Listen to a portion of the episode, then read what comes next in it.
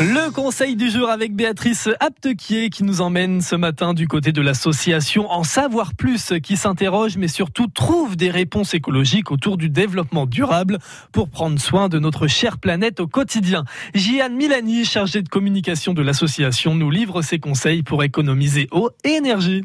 Bonjour Jeanne Miladi. Bonjour. Aujourd'hui, vous allez nous donner quelques conseils pour réduire notre consommation d'eau et, aussi notre consommation d'énergie. Voilà, de manière euh, très facile euh, chez soi. En fait, il faut savoir que à peu près 9% du budget annuel des foyers euh, est consacré aux factures d'énergie. Bah si, on le sait. Hein. Donc 48% sur tout ce qui va être